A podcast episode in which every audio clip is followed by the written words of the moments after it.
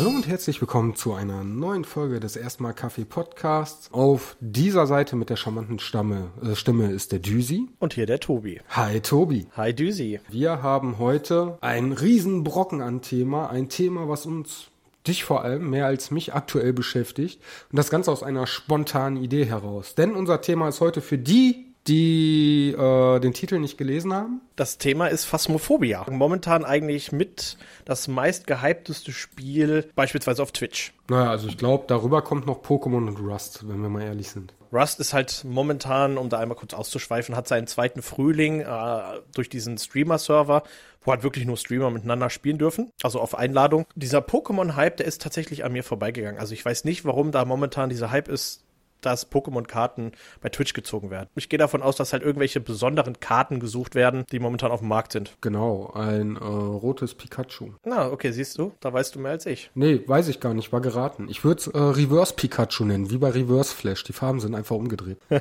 Und es ist böse. Egal, es hätte lustig werden können.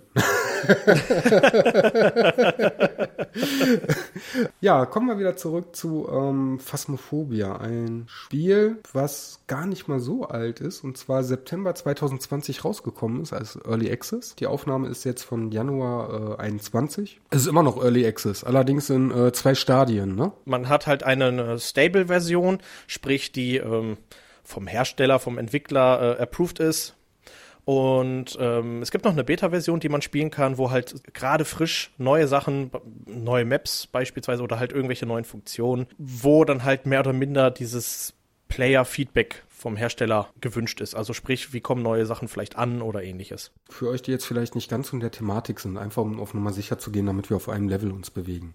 Ähm, Early Access heißt eigentlich nichts anderes als äh, der Entwickler, der hat ein Spiel, schon spielfertig, aber es ist noch nicht so weit fertiggestellt, dass er sagen würde, so ich habe ein vollwertiges Spiel, was ich jetzt raushaue.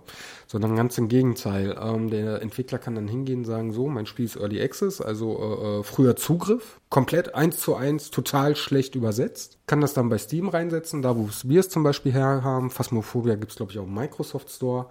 Ähm, kann schon mal dafür sorgen, dass zumindest ein bisschen Geld für seine Entwicklung reinkommt. Ist damit auch wahrscheinlich einen Tacken günstiger, aber unter der Prämisse, denkt bitte immer wieder dran, es ist kein fertiges Spiel, es können noch Fehler auftreten. Die nächste Stufe dann, das kenne ich eigentlich auch tatsächlich nur von Phasmophobia, vielleicht auch nur, weil es das einzige Early Access Spiel ist, weil ich spiele, dass ein Unterschied gemacht wird zwischen einer Stable Early Access, also ich habe hier ein unfertiges Spiel, was aber stabil spielbereit ist, und der Beta, wo dann erstmal, ähm, viele kennen es vielleicht von World of Warcraft oder ähnliches, wo neuer Content reingepackt wird, neue Funktionen oder vielleicht auch einfach nur ähm, Tests, wenn etwas am, am, am, an der Spielmechanik geändert wird, vom Balancing oder ähnliches. Und dass da dem Entwickler dann Feedback gegeben wird, hey, ist cool, hey, ist scheiße, oder er auch selber merkt, das klappt jetzt mehr oder weniger gut. Es gab halt in der Vergangenheit öfter schon mal hier und das Spiel, ähm, wo bestimmte Server bereitgestellt wurden, Beta-Server, wo dann halt ne, neue Sachen, die gerade frisch gepatcht wurden, schon mal bereitgestellt sind für die Spieler, bevor sie eben halt, sag ich mal, auf dem normalen Level des Spiels bereitgestellt werden. Gibt's hier und da mal, aber tatsächlich so, wie es jetzt bei Phasmophobia ist, dass du halt in dem Sinne zwei spielbare Versionen hast, weil ähm, gerade beim, ja, wenn man jetzt mal in der Version switcht, im Steam, das ist jedes Mal so ein Sprung von knapp einem Gigabyte, den er da ändert an Spieldaten. Also ist es nicht ohne. Dann kommt noch weiter hinzu, was, was ich bei den Recherchen relativ interessant fand. Das ganze Spiel, das wurde von einem einzigen, kann man Mann sagen bei 24? Ich meine, ich bin jetzt nicht viel älter, ich bin 35. Nennen wir immer Mann. von, von, einem einzigen Mann entwickelt wurde. Der Hersteller, Kinetic Games, ist ein Ein-Mann-Unternehmen. Wenn du versuchst, was zu recherchieren, du findest einfach nichts darüber. Selbst auf der Internetseite von Kinetic Games, ähm, da gibt es kein Impressum oder sowas. Ja, richtig. Also wenn du äh, die Webseite von Kinetic Games aufrufst, dann begrüßt dich auch eigentlich direkt Phasmophobia. Es gibt einfach auch nichts anderes anscheinend dazu. Mit Kinetic Games wird sofort Phasmophobia ähm, impliziert. Ja, ich denke mal, er wird auch einfach nichts anderes gemacht haben. Ähm, ich stelle mir so vor, wie er da saß und eines schönen Abends, boah, mir ist langweilig. Ich fange jetzt mal an, ein Spiel zu programmieren. Es kann durchaus äh, so gewesen sein. Wahrscheinlich hat er dann auch noch irgendwo eine Garage, wo ja. er drinnen programmiert. Mega gut. Wie, ähm, sag mal schnell, wie mag äh, Zuckerberg am besten hier im Film? Social Network. Ja, es war ja nicht nur Zuckerberg, das war ja auch Google war auch in der Garage, äh, Apple in der Garage. Wobei Social Network ist ja nicht in der Garage, sondern im Studentenwohnheim äh, entstanden. Aber der hat die Idee und hat dann einfach gesagt, so, ich setze mich jetzt davor und mach mal einfach. Stimmt, stimmt, das war gar nicht in der Garage. Da, da hast du recht, im Studentenwohnheim. Jetzt kommen gerade die Erinnerungen an den Film. Laut Film. Man weiß nicht, wie es wirklich war. Doch, weiß man, aber habe ich nicht nachgeschaut als alleinige Leistung ist das schon bemerkenswert. Also ich, ich meine, ich kann jetzt nicht abschätzen, wie viel Programmierarbeit in dem Spiel drin steckt. Das Spiel basiert ja auf die Unity Engine und ähm, ich habe da aber so gar keine, gar keinen Einblick drin. Ich weiß halt nicht wirklich, ähm, was da alles hintersteckt. Aber ich kann mir vorstellen, anhand dieser ganzen, ne, gerade diese ganzen Funktionen, welche Werkzeuge, nenne ich es mal, du halt benutzen kannst, wie der Geist dir ein Feedback gibt. Also das muss von der Logik her ja schon ein massiger Aufwand sein. Ähm, bei einer Engine muss man ja immer bedenken, du hast ja nichts, womit du ein fertiges Spiel jetzt einfach mal so hinrotzen kannst. Die Engine gibt dir einfach nur ähm, einfach nur die Werkzeuge mit an die Hand. So, ich kann damit jetzt ein Spiel erstellen, ohne wirklich vom, von Grund auf alles programmieren zu müssen. Jetzt weiß ich nicht, äh, hast du irgendwelche Spiele gefunden oder bekannteren Spiele, die eventuell sogar auf der Unity Engine basieren? Das habe ich mir jetzt gerade tatsächlich nicht rausgesucht. Also die Unity Engine ist durchaus eine ähm, der geläufigsten Engine momentan, gerade was halt im Bereich ähm, für die kleineren Entwickler. Ich denke mal, A, entweder ist die äh, bezahlbar, Entschuldigung, wenn ich hier ins Wort falle. Ähm, A, ist die Engine bezahlbar oder ähm, B, Vielleicht sogar ganz kostenlos. Also normalerweise muss ja äh, äh, Unreal Engine ist ein ganz bekanntes, äh, äh, ganz bekannter Beispiel dafür. Oder auch von Half-Life die Engine. Ähm, genau. Ich glaube, viel von dem Geld kommt einfach damit rein, dass äh, Lizenzkosten für die äh, Engine anfallen, die man für das Spiel benutzt. So, und wenn ich jetzt mal ganz spontan nebenher gegoogelt habe, dann List of Unity Engine Games, da haben wir dann auch so Sachen wie äh, Podca Camp, Azure Lane, Clone Hero, also eigentlich tatsächlich nichts Bekanntes lustig. ja, das ist ja das, was ich sage. Es ist halt eher in dem Bereich für ähm, mal Low Budget, für die kleineren Entwicklerstudios. Ähm, wenn ich mich nicht täusche, müsste das sogar. Jetzt nagelt mich nicht fest. Ähm, Klar. Ah, nee. Endbenutzerlizenzvertrag. Okay, also wahrscheinlich ist es halt, sag ich mal, in dem Bereich ähm, Open Source, aber sobald du natürlich gewerblich damit etwas machst, ja. ja. Oh, da sind aber noch ein paar bekanntere Titel bei. Also wenn ich jetzt mal überfliege, äh, überfliege Seven Days to, äh, Seven Days to Die. Ähm, was sehe ich hier noch? Deus Ex zum Beispiel wurde mit der Engine gemacht. Also doch schon etwas bekanntere Titel. Sonic Dash, das Spiel war scheiße. Da sind tatsächlich, wenn ich das jetzt gerade sehe, League of Legends Wild Rift, das äh, League of Legends Handy, das Mobile Game, basiert auf der Unity Engine, sehe ich gerade. Genauso wie Legends of Runeterra, das ist das Kartenspiel, auch von Riot Games. Also doch, da sind schon einige Titel dabei. Wir packen mal einen Link äh, zur Liste von Wikipedia mit in die Shownotes am Ende rein. Ich meine, wir reden jetzt nicht schwerpunktmäßig über die Unity Engine, aber damit man einfach auch mal einen Vergleich hat, wie sehen Spiele aus, wo vielleicht auch äh, größere Entwickler hinterstehen. Unter uns beiden, der Entwickler hat da gute Arbeit geleistet, aber ein Feuerwerk an äh, Polygonen ist es nicht. Das Spiel ist ganz klar auf den Faktor, ähm, auf den Nervenkitzel ausgelegt, auf den Gruselfaktor und wirklich grafisch erstmal zweitrangig. Das ist halt ähm, absolut nicht der Hauptaugenmerk in diesem Spiel. Was wir über einen Entwickler herausgefunden haben in der kurzen Zeit, wo wir gesagt haben, wir behandeln jetzt das Thema. Und dann würde ich das vielleicht an der Stelle auch schon abschließen, was Kinetic Games an sich angeht oder Themen über Kinetic Games. Es gibt halt nicht so viel zu erzählen. Der Entwickler, und das sind alles Angaben, die man über ihn selber findet, die er selber äh, bereitgestellt hat. Äh, wie gesagt, ist ein äh, Twitch-Gamer, ähm, ist wohl auch halbwegs gut in seiner Community aktiv, also versucht auch die Leute bei der Stange zu halten, dass die ihn unterstützen dabei, wie Twitch zum Beispiel. Oder ähm, da werden wir, können wir gleich auch nochmal ganz kurz drauf eingehen. Er stellt ein Trello-Board für Phasmophobia bereit, wo er Ideen aus der Community aufnimmt, aber auch ganz transparent zeigt, so und so und so ist der Stand. Er gibt über sich selber an, dass er Daniel heißt, 24 Jahre alt ist und aus England kommt. Ist bekannt unter dem Pseudonym Die Niter, D wie D und dann Niter wie Ritter.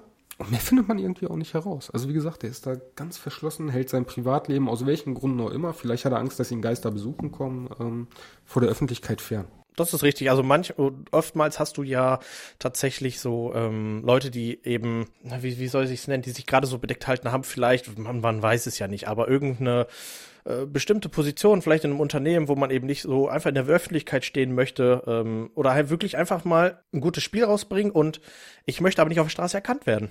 Ich glaube, das hast du mittlerweile ganz viel. Nimm ich jetzt zum Beispiel mal Cyberpunk. Ich glaube, es gibt ja solche Hardcore-Gamer, wenn die da Entwickler von äh, Cyberpunk sehen würden, egal wie die Umstände bei der Herstellung waren, ähm, die würden den auf die Fresse hauen. Ne? Also das geht ja wirklich schon ins ja. Persönliche rein. Und das möchte ich jetzt nicht nur auf äh, die aktuelle Situation mit Corona schieben, sondern dass manche Leute ähm, die Spielewelt nicht vom äh, Realen trennen können, da auch nicht distanzieren können. Hör mal, der Typ macht da auch nur seinen Job. Das ist wohl leider wahr, ja. Hm. Und von daher kann ich das dann äh, auch schon verstehen. Ich stelle es mir aber schwer vor, äh, wenn einer sagt, boah, hör mal, das ist faszinierend, was hier äh, Daniel gemacht hat, Kinetic Games.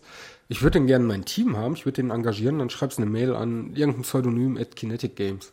Ja, also ist es, soweit ich es gesehen habe, ähm, ja auch eine Google-Mail-Adresse, also wirklich nicht mal eine, also Domain-Namen ja, hat man aber auch ne, keine E-Mail-Adresse, sondern eine Google-Mail-Adresse. Wie du sagst, da hat jemand eine Idee gehabt, saß 24 Jahre alt ist er ja dann vielleicht wirklich in seinem Studentenwohnheim in Großbritannien, hat gedacht, okay, ich äh, zauber mal was aus Mut und programmiere mal ein bisschen ein Spiel und das ist dann halt so durch die Decke gegangen. Er wird selber nicht damit gerechnet haben. Das ist wahrscheinlich genau das Ding. Jetzt muss man aber auch wirklich sagen und ganz klar distanzieren, was wir hier gerade tätigen, sind, sind Mutmaßungen. Ne? Wir haben ihn jetzt nicht im Vorfeld angeschrieben, ähm, hey, hello, are uh, erstmal Kaffee from Germany. Um, you can uh, uh, you can translate our podcast name in uh, Coffee, uh, Coffee First. Würden wir auch gar nicht machen. England, Land des Tees und wir sagen dann, hey, wir sind von erstmal Kaffee. Der wird sagen, fickt euch. Es sind wirklich Mutmaßungen, aber das, das macht auch Spaß und ich bin mal gespannt, ob man irgendwann viel mehr von dem erfährt und hat er dann sagt, boah, mir ging es damals einfach nur darum, das Spiel fertig zu kriegen. Das Geld, das war nur Nebensache, damit ich das Spiel fertig kriege. Also so eine Art Leidenschaft, weil so kommt es ein bisschen rüber. Es hat nicht den Eindruck, dass da auch nur ansatzweise äh, äh, ein bisschen äh, oder ein bisschen mehr als das nötig sein äh, Geschäftssinn hintersteht. Das, das denke ich auch. Ähm, halt wirklich durch diesen, ja, ich nenne es mal vielleicht Zufall, ähm, das Spiel bekannt geworden und ähm, halt komplett durch die Decke gegangen.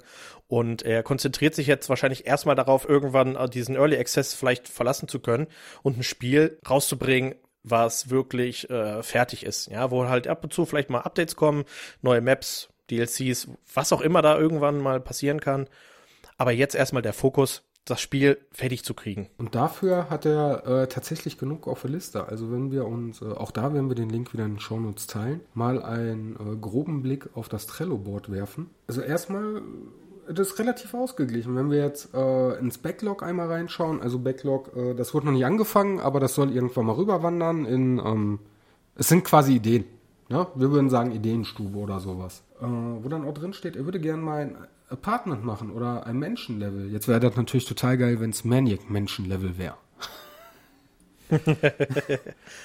oder Night Vision mit Google er ist ein Expensive Item, ja geil. Oder SLS-Kameras und so weiter. Also er hat da einen riesen Backlog, aber dann auch so Sachen wie To-Dos. Das sind dann so kleinere Sachen, ne? Ähm, replace the Farmhouse Tree Shaders. Also ähm, man, man hat unterschiedliche Level in Phasmophobia.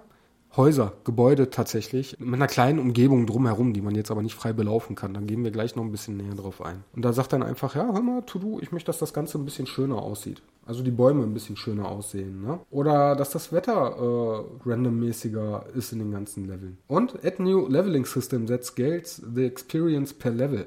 Das verstehe ich wiederum. Also teilweise, wenn du einen Tag Phasmophobia gespielt hast, bist du von Level 0 auf Level 50. Gibt ja Leute, glaube ich, sogar mit Level 3000 und irgend so ein Scheiß, ne? Das Level-System ist halt wirklich simpel gehalten. Du bekommst immer die gleiche Anzahl an ähm, Experience und musst halt nur für jeden Levelaufstieg ein wenig mehr, sag ich mal, äh, erreichen. Ähm, es ist aber halt nicht so, äh, ich sag mal, aus typischen Levelsystemen vielleicht von ähm, Rollenspielen brauchst pro Level mehr EP, aber du bekommst natürlich auch für die gleichen Gegner wie vorher, ein Level vorher, weniger EP und das gibt's hier halt nicht. Du bekommst immer das gleiche. Deswegen ist das ähm, Level-System da total, ich sag mal, simpel gehalten. Was aber eigentlich keinen negativen Effekt auf das Spiel hat, weil das Level-System an sich bringt dir ja so gar nichts. Also du hast durch das Level-System keine Benefits, ob du jetzt Level 1 oder Level 5000 bist. Du bekommst halt Geld für erfolgreich abgeschlossene äh, äh, Aufträge und die sind das Wichtige. Für dieses Geld kannst du dir halt Equipment kaufen. Da wird auch, denke ich mal, irgendwann mal oder wünsche ich mir auch, dass da irgendwann was kommt, ähm, dass halt irgendwas an dieses Level-System gebunden ist. Bestimmtes Equipment, was du nur ab Level, das gab es anfangs auch, aber ich glaube, das ging halt mit Level 5 oder 10. Also das hattest du innerhalb des ersten Spieltages eigentlich erreicht. Genau, da gehen wir dann auch mal über, wie das ähm, ganze Spiel funktioniert. Dann können wir gleich nochmal auf den Punkt zurückkommen. Also Phasmophobia ist ein Spiel, äh, grundlegend gesagt, du jagst Geister. Im Einzelnen macht es nicht so viel Spaß. Das ganze Spiel ist als ähm, Multiplayer-Game ausgelegt mit bis zu vier Personen. Richtig. Genau. Ähm, falls hier irgendjemand live zuhört, das war gerade meine Frau, die sich Brötchen genommen hat. Ha, und ich krieg keins, das ist voll gemein. Leute, die was den Podcast schon öfters gehört haben, kennen das. Die kennen unsere Mikrowelle, aber Ja, nicht, dass du dir Brötchen aber machst. Dass. Das stimmt. Das gehört einfach dazu. Auch hinterher beim fertigen Podcast. ähm, wo waren wir stehen geblieben? Ähm, das Spiel ist für vier Leute max ausgelegt im Multiplayer. Man hat ähm, unterschiedliche Maps, die man begehen kann, in die es immer darum geht, einen Geist zu jagen. Auf die Geister gehen wir später nochmal dediziert ein. Was wir jetzt schon mal sagen können, es sind zwölf Arten von Geistern, wenn ich mich richtig erinnere. Da möchten wir aber gern später noch ein bisschen mehr ausholen. Die Level sind Häuser in un unterschiedlicher Form und Gestalt, Tobi, oder? Die meiste Anzahl sind halt einfache Wohnhäuser noch. Ne, ich sag mal wirklich das ganz einfache Reihenhaus oder äh, zwei Farmhäuser gibt es auch, die so ein bisschen abgelegen sind. Ähm, und dann gibt es halt noch äh, große Maps wie ein Gefängnis, ein äh, eine Irrenanstalt und eine Schule. Das sind dann halt wirklich große Maps, ähm, die eigentlich mehr oder minder zwingend mit vier Leuten bespielt werden müssen. Und selbst da sind manchmal vier Leute relativ wenig. Zu den, zu den Häusern vielleicht noch. äh, In jedem Haus gibt es einen Geisterraum. Also sprich, man muss den Geist erstmal finden. Das ist jetzt halt nicht so, dass der Geist, äh, dass man ihn ja durch das Haus jagt. Ne? Also, dass man halt, ähm, dass der erstmal sich, sag ich mal, überall rumtreibt, sondern es gibt halt irgendwo immer einen bestimmten Spot im Haus, wo der Geist aktiv ist. Und das ist auch ähm, ganz willkürlich in dem Spiel. Also selbst wenn man dreimal hintereinander das gleiche Haus betritt, der Geist ist immer wieder in einen anderen Raum und aufgrund des Geistertyps äußert sich es auch mal leichter und mal schwerer, äh, welcher Geist sich in dem Raum befindet. Es gibt halt verschiedene Geisterarten, auf die wir dann später nochmal eingehen, aber beispielsweise haben Poltergeist, so wie man, ich sag mal, ihn kennt, schmeißt mit Dingen um sich, während halt andere Geister schüchterner sind, die erst durch, ähm, vielleicht erst rauskommen, wenn man alleine ist und nicht in einer Gruppe. Schon knifflig herauszufinden, manch ein äh, Geist spielt halt, äh, sag ich mal, mit Temperatur, der ist dann halt der Bereich sehr kalt, nachher auch vielleicht unter äh, Gefriertemperaturen, ähm, ist halt unterschiedlich. Und darum geht's dann quasi auch. Das Ganze ist dann so aufgebaut, ähm, dass man die Mission an der Hand gibt. Hey, hier gibt's ein Haus, äh, da spukt es drin. Find doch mal heraus, was darin spukt. Und dann gibt's noch additive Missionen, also zusätzliche Nebenmissionen zum eigentlichen, hey, was für ein Geist ist da überhaupt? Genau, es gibt halt so typische Geister-Events. Ähm, also man muss erstmal nur irgendwie ein Foto von dem Geist machen. Ähm, dann gibt es halt weiteres Equipment, wo wir vielleicht gleich noch mal kurz äh, auch ein bisschen tiefer reingehen. Äh, sowas wie der Geist muss äh, Fußabdrücke in Salz hinterlassen. Das gibt dann halt noch mal so einen kleinen Bonus, gerade an Geld halt am Ende, wenn man erfolgreich die, die das Level abschließt. Ähm, aber es ist halt, was vielleicht auch da wichtig ist zu erwähnen, es ist nicht storybasiert. Also man hat jetzt keine keine Storyline in dem Spiel, sondern man hat Aufträge, die man als Geisterjäger halt einfach so bekommt. Auf, hier an dem und dem Haus, da spukt's. Äh, bitte einmal herausfinden, was das für ein Geist ist. Da kommen wir dann auch schon zum nächsten Punkt der ähm, Game-Mechanik im ganzen Spiel. Man trifft sich in einer Lobby, die aufgebaut ist wie ein Keller. Ich glaube, an einer Stelle hängt sogar das Poster von Akte X, ne? Von ähm, Agent Mulder. Dieses UFO-Poster. Äh, ja, kann das richtig. sein? Das Ja. äh, fand ich einen ganz netten Gimmick ähm, in der Lobby. Äh, das ist kein Keller, das ist die Garage. Das ist eine riesengroße Garage, äh, wovor der LKW parkt. Ähm, sobald wir das Spiel dann starten, Genau. Befinden wir uns im LKW vorm Haus, abgesperrter Bereich, und man hat ein Whiteboard vor sich, wo einige Informationen halt stehen, die fürs Gameplay gar nicht so unwichtig sind. Ähm, zum einen die Nebenmission, die Tobi gerade erwähnt hat. Stichpunktartig, also äh, such doch mal, versuch doch mal, ob der Geist äh, Spuren im Salz hinterlässt oder ähnliches. Aber genauso der Name des Geistes und auch Hinweise wie, hör mal, er tritt, es hat sich herausgestellt, er tritt am meisten auf, wenn du alleine bist, wenn du in Gruppen bist.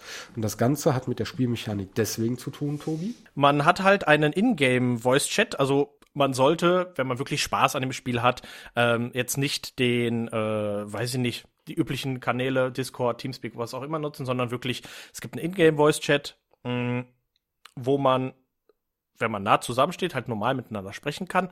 Oder halt, wenn man sich voneinander entfernt, die Möglichkeit hat, über Walkie-Talkies zu sprechen. Und das Gemeine an dem Ganzen ist, warum man, oder warum das auch noch mit einem Reiz des Spiels ausmacht, ist, ähm, der Geist kann nämlich eure Gespräche mit abhören und bei bestimmten Bestwords, ähm, also Schlagwörtern, ähm, wie zum Beispiel der Name des Geistes, oder wenn man sagt, hey Geist, ich jage dich. Da reagiert der Geist drauf nach Zeit X, manchmal auch instant und ähm, sorgt dann für gewisse Aktionen. Also er erscheint oder man kann, man hat Bücher bei, wo der Geist reinschreiben soll, was zu einer Nebenmission beispielsweise gehört. Und man leuchtet durch den Raum und sagt dann Geist, schreib ins Buch. Es gibt dann halt noch zusätzlich äh, neben Büchern ähm, hat man die Möglichkeit auch ein sogenanntes ähm, eine Geisterbox. Das ist halt so ganz normaler äh, Radioempfänger, wo dann halt der Geist theoretisch, wenn er es denn kann, das ist auch wieder Geisterart abhängig, antworten kann. Ja, ähm, wie der Düsi gerade schon erwähnte, auch bestimmte Bestwords, dieses wir, wir jagen dich, das kann halt einen sogenannten direkten Hand auslösen. Also sprich, der Geist ist halt ähm, am Maximum seiner ähm, Aktivität angekommen und ist jetzt wirklich jemanden am Jagen. Versucht dann auch diesenjenigen äh, zu kriegen und äh, mit sich zu nehmen. Auf gut Deutsch, du sollst sterben. Richtig. genau. genau ich glaube, das macht auch mit ein ähm, Reiz oder mit einem Reiz des ganzen Spieles aus, weil das, was wir jetzt schon erklärt haben, das ist schon die ganze äh, Game-Mechanik. Ähm, man hat verschiedene Items, ähm, man kann mit dem Geist indirekt kommunizieren, man kann untereinander kommunizieren. Auch da wieder äh, der Reiz beim untereinander kommunizieren, wenn der Geist huntet, also jagt, und wir nennen es jetzt durchgehend immer huntet, weil es geläufiger Jargon ist, nenne ich es jetzt einfach mal bei dem Spiel dafür sorgt, wenn man in den Räumen Licht angemacht hat, ähm, fängt das Licht an zu flackern. Ab, äh, flacke, flackern. Mein Gott, schweres Wort. Regisseur. Nicht nur zu flackern, der Geist kann auch zum Beispiel hingehen, Sicherungskasten rausnehmen. Ab manchen Leveln oder Schwierigkeitsstufen ist der Sicherungskasten von Anfang an raus. Aber auf jeden Fall beim Hatten schaltet er auch das Licht aus, die äh, äh, Taschenlampen gehen aus, man hat gar keinen Strom mehr und der Geist versucht einzukriegen. Und man gerät auch ein bisschen Panik, weil man, zumindest die ersten Mal, ich glaube, irgendwann legt sich das Tobi, oder? Der Hand ist in dem Sinne ähm, auch eigentlich nicht der, der gruseligste Moment in dem Gameplay, weil man weiß es halt in dem Moment, ja, die, die, äh, das Licht geht aus, die Taschenlampen flackern, die äh, Walkie-Talkies funktionieren nicht mehr.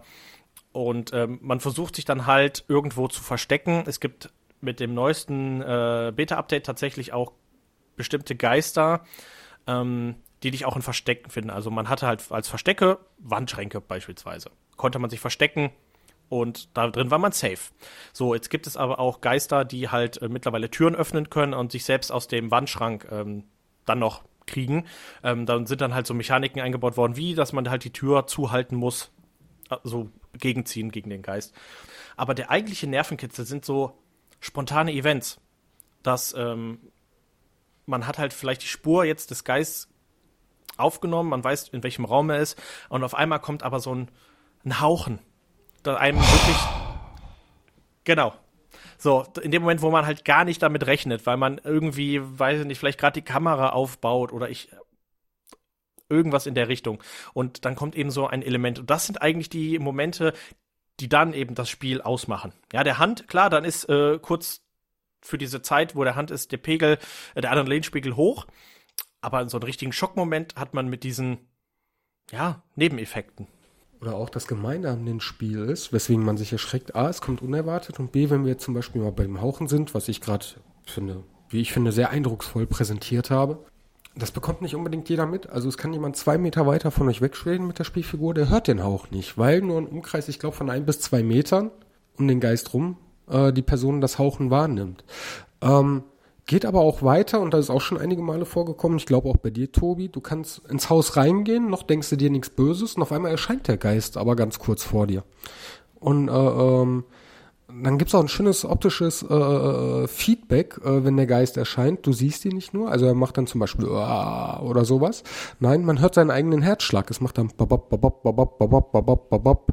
Und das sind dann alles so, so, so Kleinigkeiten, die sich zu einem großen, tollen Konzept verbinden, ähm, was das Spiel nach trotzdem äh, einen gewissen Nervenkitzel auch nach vielfachen Spielen äh, auslöst. Das ist ein Effekt. Und der schlimmste eigentlich für den Spieler selber ist diese bedrückende Stille, wenn man halt ins Haus geht. Wenn man halt in dem, ähm, in dem Truck oder halt vor dem Gebäude halt noch ist, dann, na, es regnet halt mal, dann hat man äh, das Regengeräusch oder sowas. Aber in dem Moment, wo man das Haus betritt, hat man so eine dröhnende Stille auf dem Ohr. Und das versetzt halt einen eigentlich direkt in diesen Mut, jetzt bin ich am Jagen. Der Übergang, der ist da wie ich Hardcut. Also äh, draußen hört es noch Plätscher, Plätscher.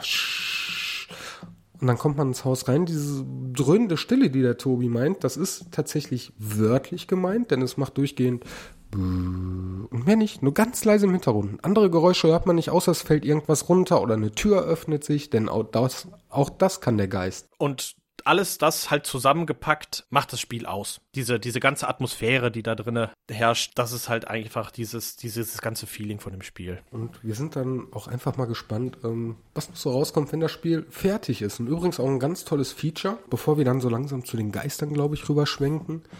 Ähm, das Spiel kann man nicht nur normal auf dem PC spielen, das hat sogar äh, äh eine VR-Schnittstelle. Also man kann mit einer VR-Brille das Spiel nochmal aus einer ganz anderen Perspektive, nenne ich es jetzt mal, äh, äh spielen und betrachten. Der VR-Modus hat auch noch weitere Besonderheiten.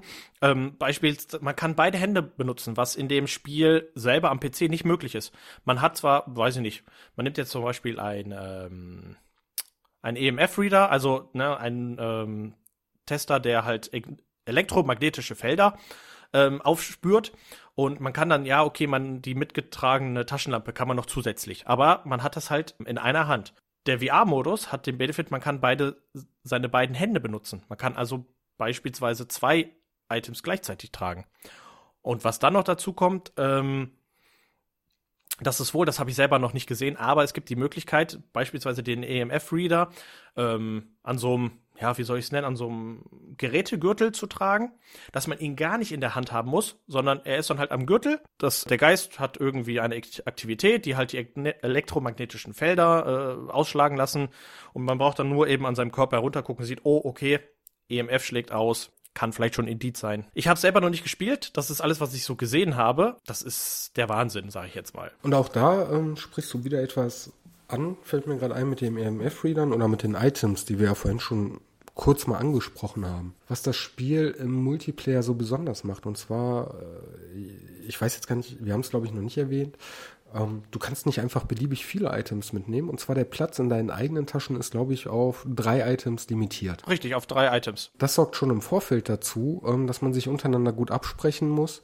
wer nimmt was, um möglichst schnell ein ähm, Ergebnis zu erzielen, weil, und das hatten wir vorhin auch nur kurz angerissen, das Spiel, ähm, die Level sind in unterschiedlichen Schwierigkeitsstufen. Einmal von Anfänger, was gibt's da noch? Anfänger, äh, professionell und Experte, glaube ich, ne? Nee, man hat noch fortgeschritten, das ist so der erweiterte Modus und dann hat man halt den Profi und das ist der ähm, schwierigste Modus, wo der Geist eigentlich direkt in dem, wo, wo man die, die, die Haustür aufmacht, äh, dich jagen kann. Und äh, bei den anderen Stufen ist es dann so, wie gesagt, ähm, da ist zum Beispiel das Licht noch nicht direkt zugänglich. Man muss erstmal äh, den Sicherungskasten finden. Der Geist gibt dir, glaube ich, zwei bis fünf Minuten auf äh, fortgeschritten. Und bei Anfänger zum Beispiel hast du, glaube ich, bis zu zehn Minuten, bevor es wirklich gefährlich für deinen Ingame-Charakter wird. Bei dem ersten Modus sind es fünf und bei dem fortgeschrittenen dann zwei Minuten, bis es gefährlich werden kann. Genau, habe ich ja gesagt. Okay. kam, kam das anders rüber? Hups, das muss am Mikrofon liegen. alles gut. Nein, alles gut. Ähm, und auch da wieder, ähm, da sind wir wieder beim Thema Balancing, Beta-Versionen, ähnliches. Die Items, die werden stellenweise auch angepasst, wo eine Kerze, glaube ich, damals dafür gesorgt hat, ähm, dass der Geist sofort loshantet und du das Ganze forcieren konntest. Ist es jetzt in der aktuellen Beta so, die Kerze, die macht wohl gar nichts. Auf der anderen Seite hast du dann aber ein Thermometer, was früher dir sofort die Temperatur angezeigt hat und jetzt aber zwei bis drei Sekunden äh, braucht, bevor das angezeigt wird.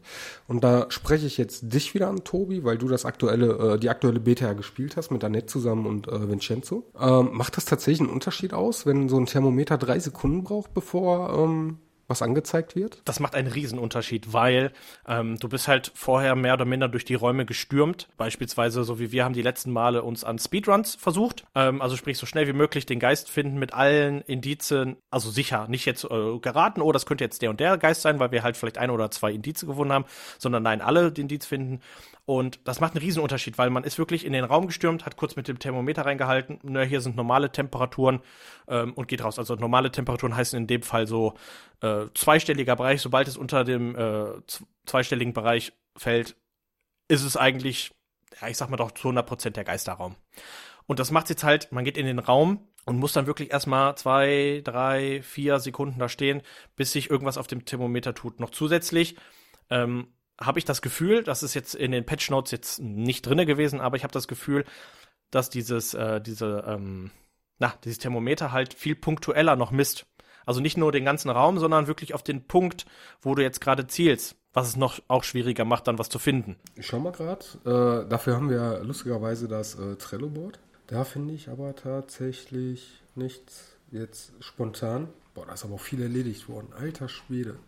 Also ihr müsst unbedingt mal wirklich das äh, Trello-Board öffnen, was äh, wir in die Shownotes mit posten. Das ist mal interessant, was alles so ähm, an Bugs auch gefixt wurde. Ne?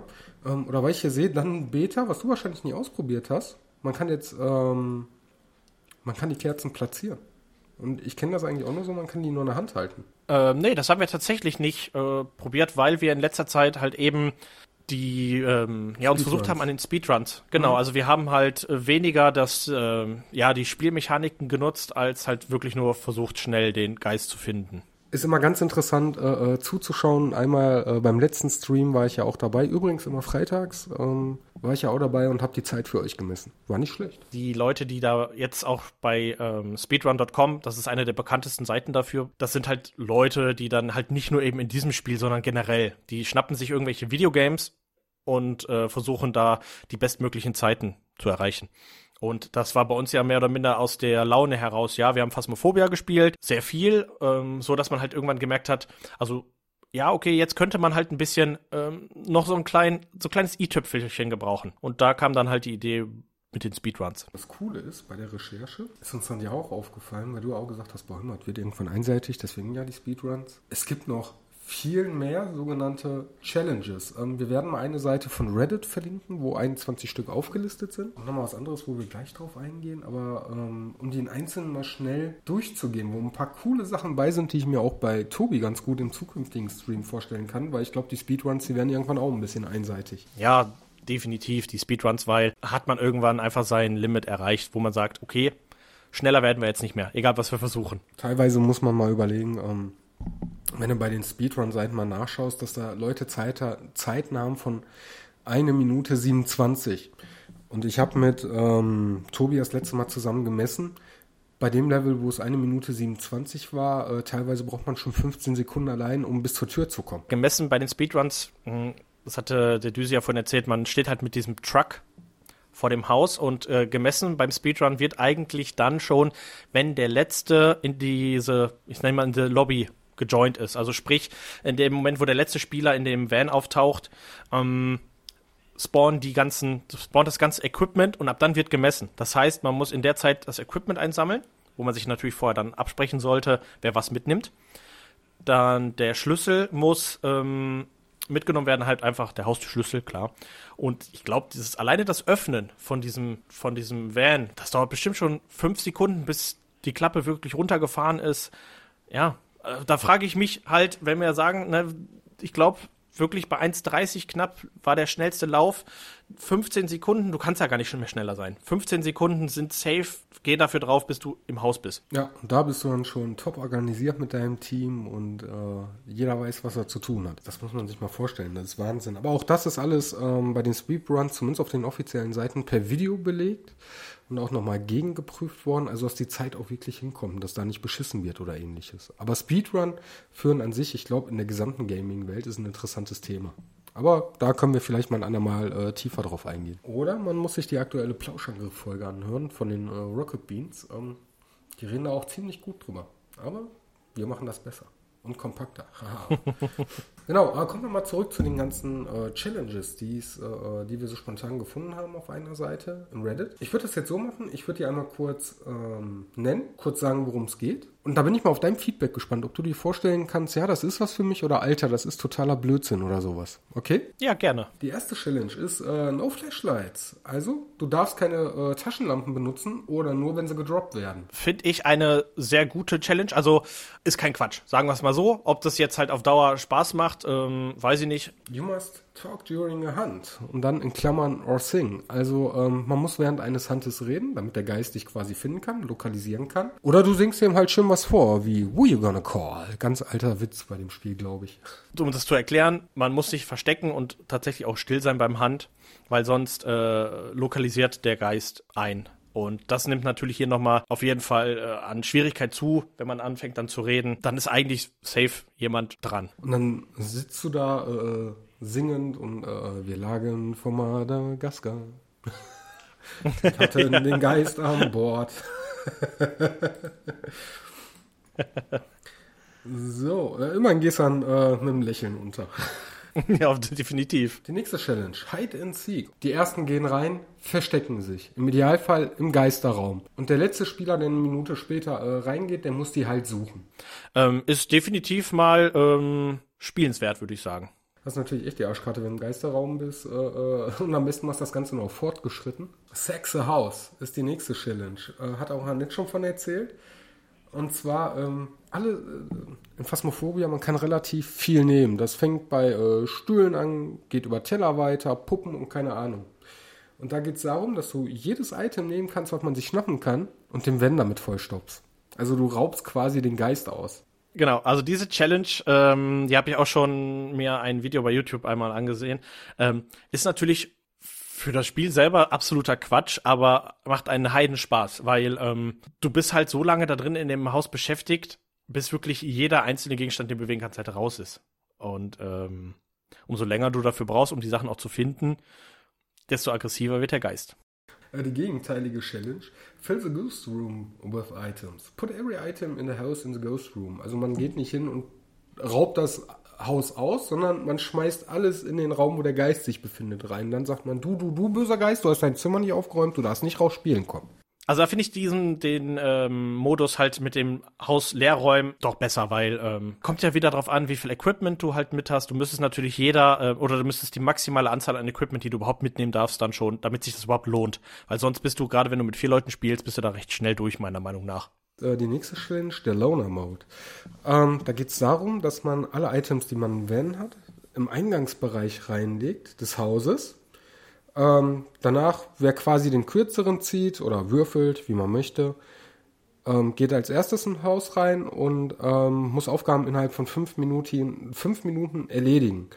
Schafft das nicht, geht der nächste halt rein und so geht das immer wieder reihum. Der Rest, der schaut quasi äh, äh, vom Wagen aus zu, also vom Van, insofern möglich. Heißt also, du stellst irgendwo wahrscheinlich die Kamera an einen ganz prominenten Platz. Ja, die Kamera, oder es gibt ja auch die schöne, ähm, es gibt ja Ach, die Kopfkameras Kopfkamera. auch. Ja, genau. Das heißt, du bist dann immer live bei demjenigen dabei. Ähm, ist maximaler Nervenkitzel, weil du halt alleine in dem Van, ach, in den, hier in dem Van, in dem Haus bist. Das hat so für mich was von Matrix oder Inception. Du schaust auf, ein, auf deinen Gaming-Monitor, damit du auf einem verpixelten PC-Monitor einem bei der Kopfkamera äh, äh, zuschauen kannst, wie er das Spiel spielt. Im Prinzip ja. Also wie gesagt, ist maximaler Nervenkitzel, weil du halt alleine bist. Aber ich verstehe halt nicht, äh, gerade fünf Minuten, swap to the next person. Fünf Minuten sind bei Phasmophobia schon echt lange. Kannst du knackiger machen. So, du hast zwei Minuten Zeit. Aber ich denke mal, für einen alleine, du musst ja irgendwo, du musst ja für einen alleine irgendwo auch äh, genug Zeit geben, dass der die Aufgaben erfüllen kann. Das weißt du selber. Ähm, teilweise, wenn du zu viert bist, brauchst du da schon ordentlich Zeit für, weil der Geist nicht so will, wie du möchtest. Das ist richtig. Mein Gott, das sind zu viele. Ich glaube, ähm, ich schnapp mir noch drei raus. Und den Rest sollen die Leute selber äh, äh, sich durchlesen, oder? Okay. Dann, den finde ich ganz lustig, einfach vom Namen her, weil es so gut passt, der Lockdown-Mode. Jeder geht ins Haus rein und man darf es erst verlassen, wenn alle Aufgaben erfüllt sind. So der ultimative Modus wirklich, wenn man das äh, Level zu 100% geklärt haben möchte. Kann man durchaus nehmen. Ähm, man muss halt nur gucken, dass man alle Items reinkriegt. Das ist das große Problem, weil man kann ja insgesamt dann nur zwölf Items mitnehmen. Das ist auch ganz schön. Evidence Delay. Du darfst erst ähm, mit der Beweissammlung beginnen, wenn ähm, eine bestimmte Bedingung erfüllt ist. Das kann jetzt zum Beispiel sein, ähm, du hast ein Geisterereignis, du hast 0% Sanity, irgendjemand ist bereits schon äh, verreckt. Ja, das lä- lässt natürlich Spielraum für ähm, eigene kreative Ideen, ähm, was du halt für äh, Conditions vorgibst. Ja, was muss erfüllt sein, damit du erst anfangen darfst, den äh, Geist zu suchen. Der letzte Modus, den ich ganz lustig finde, den hat er nett auch letztens bei einer Streamerin gesehen, da brauchst du aber halt auch eine entsprechende Community zu, ist äh, der Skeptic Mode. Ähm, das Ganze ist ein bisschen Rollenspiel. Und zwar, du glaubst nicht an Geister, und du musst versuchen, so skeptisch wie möglich zu erklären, warum Dinge passieren. Das Ganze kannst du jetzt nur auf die Spitze treiben, wenn du eine gute Community dahinter hast oder einfach mal Bock auf einen lustigen Abend hast. Ähm, so macht das die Streamerin. Ähm, die spielt dann eine Verkäuferin und muss dann quasi den Käufern erklären, warum da jetzt auf einmal gerade eine Figur mit einem äh, äh, äh, Hackebeil durch die Gegend rennt. Also das ist definitiv eine lustige Variante. Muss natürlich dann auch Leute haben, die mitspielen einfach. Ne? Gerade wenn du jetzt dieses äh, Beispiel eines Maklers nimmst, der dann das Haus vielleicht verkaufen will.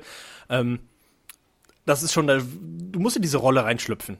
Sonst äh, hat man da, glaube ich, eher weniger Spaß. Da müssen alle Leute schon, sag ich mal, irgendwie mitspielen. Aber dann wird's mit Sicherheit ganz lustig. Oh mein Gott, wer ist der Mann mit dem Hackebeil? Ach, das ist der Nachbar, der ist Metzger, der kommt hier zwischendurch schon mal rein. Ja, genau, genau sowas. Und da müssen natürlich die, die, die, ähm, wenn wir jetzt bei dem Beispiel Makler bleiben, die Käufer auch mitspielen und sagen, ach so, okay. Und also man muss schon, wie gesagt, ein kleines Rollenspiel ausmachen. Genau, genau. Kann er denn auch davon absehen, einfach hier vorbeizukommen? Klar, wechseln Sie die Schlösser, äh, Schlösser aus. Der Mann sieht gefährlicher aus, als er ist. ja. Ah, schön. Und dann ähm, zum Schluss kleine Empfehlung packen wir auch, mein Gott, was wir als in Shownotes reinpacken, das wird äh, äh ein Shownote-Festival diesmal. Ähm, es gibt tatsächlich eine Seite für einen Randomizer, phasmofabito.net. Und zwar, da warst du schon total begeistert, als ich dir das vorhin geschickt habe. Kann man nämlich hingehen, man ähm, kann sich die Anzahl der Spieler aussuchen ähm, eine Map aussuchen in, in entsprechenden Schwierigkeitsgrad, feste Items hinterlegen oder einfach sagen random das Ganze und das Ganze einmal durchklicken und dann kriegt man quasi, ähm, ja, es stellt random, also zufällig eine Mission, die du verfolgen musst. Die hat dann nichts unbedingt äh, äh, mit den eigentlichen Missionen zu tun, die Geld bringen, aber die das Ganze vielleicht ein bisschen lustiger äh, gestalten können.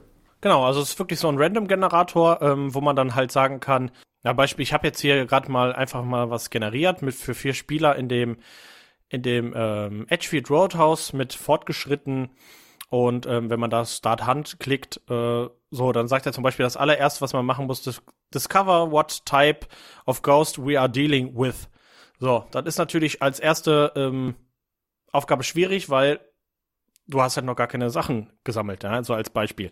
Und da, der Spaß daran ist natürlich, die Sachen in der richtigen Reihenfolge auch durchzuführen, ja. Und ähm, man hat hier links ähm, äh, die, die, die Sachen, die man halt mitnehmen kann. Gut, da ist jetzt leider von allem etwas dabei. Ich sehe halt, man hat jetzt hier sechs Videokameras kann man mitnehmen, aber zum Beispiel nur eine Taschenlampe. Okay. Naja, das sind halt so Sachen, die das gibt dieser Randomizer vor. Ich denke mal schon, dass da richtig lustige Challenges entstehen können.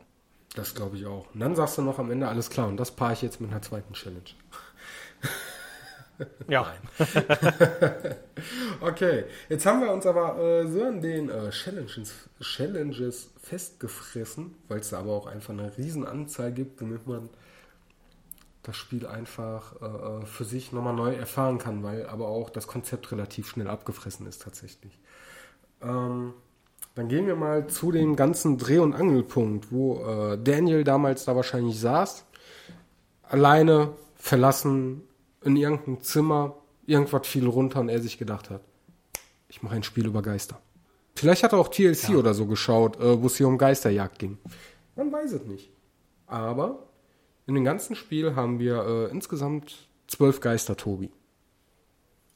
Genau, wir haben zwölf verschiedene Geister, alle mit unterschiedlichen ich nenne es mal Fähigkeiten oder halt ähm, ja Besonder Besonderheiten, wie man sie entdecken kann, wie man sie, äh, wie die sich bemerkbar machen, ob die vielleicht auf Gruppen reagieren oder eben nicht. Ja, also Themen. Und da sind natürlich, ich fange jetzt einfach mal mit den mit den bekanntesten, würde ich anfangen. Ja, ähm, da haben wir beispielsweise den Poltergeist. Ja, man hat den Poltergeist. Ähm, den kennt, würde ich sagen, eigentlich Eigentlich jeder. Selbst wenn man sich jetzt nicht so mit der Materie, Materie auseinandersetzt, Geister, nicht so die Interesse, aber Poltergeist hat man, glaube ich, schon mal gehört, oder? Ja, das denke ich auch. Ähm, sei es durchs Fernsehen oder sei einfach so, äh, äh, wenn irgendwas in der Wohnung passiert, da kippt was um und wenn die Oma dann äh, spaßhalber gesagt hat, oh, das war der Poltergeist. Ist, ist übrigens die Oma-Variante von uns. Bei uns heißt das immer Hausgeist, wenn irgendwie sowas ist. Macht sich in-game im Spiel halt dadurch bemerkbar, dass er Sachen bewegt, Sachen umherschmeißt, halt sich nicht versteckt. Ne, ganz klar. Der will, dass man ihn sieht. Und ähm, das kennt man bestimmt auch aus, nehmen wir mal, ähm, eigentlich den bekanntesten Film, der da genauso heißt, Poltergeist. Ja, der hat sich definitiv äh, bemerkbar gemacht. ja, genau.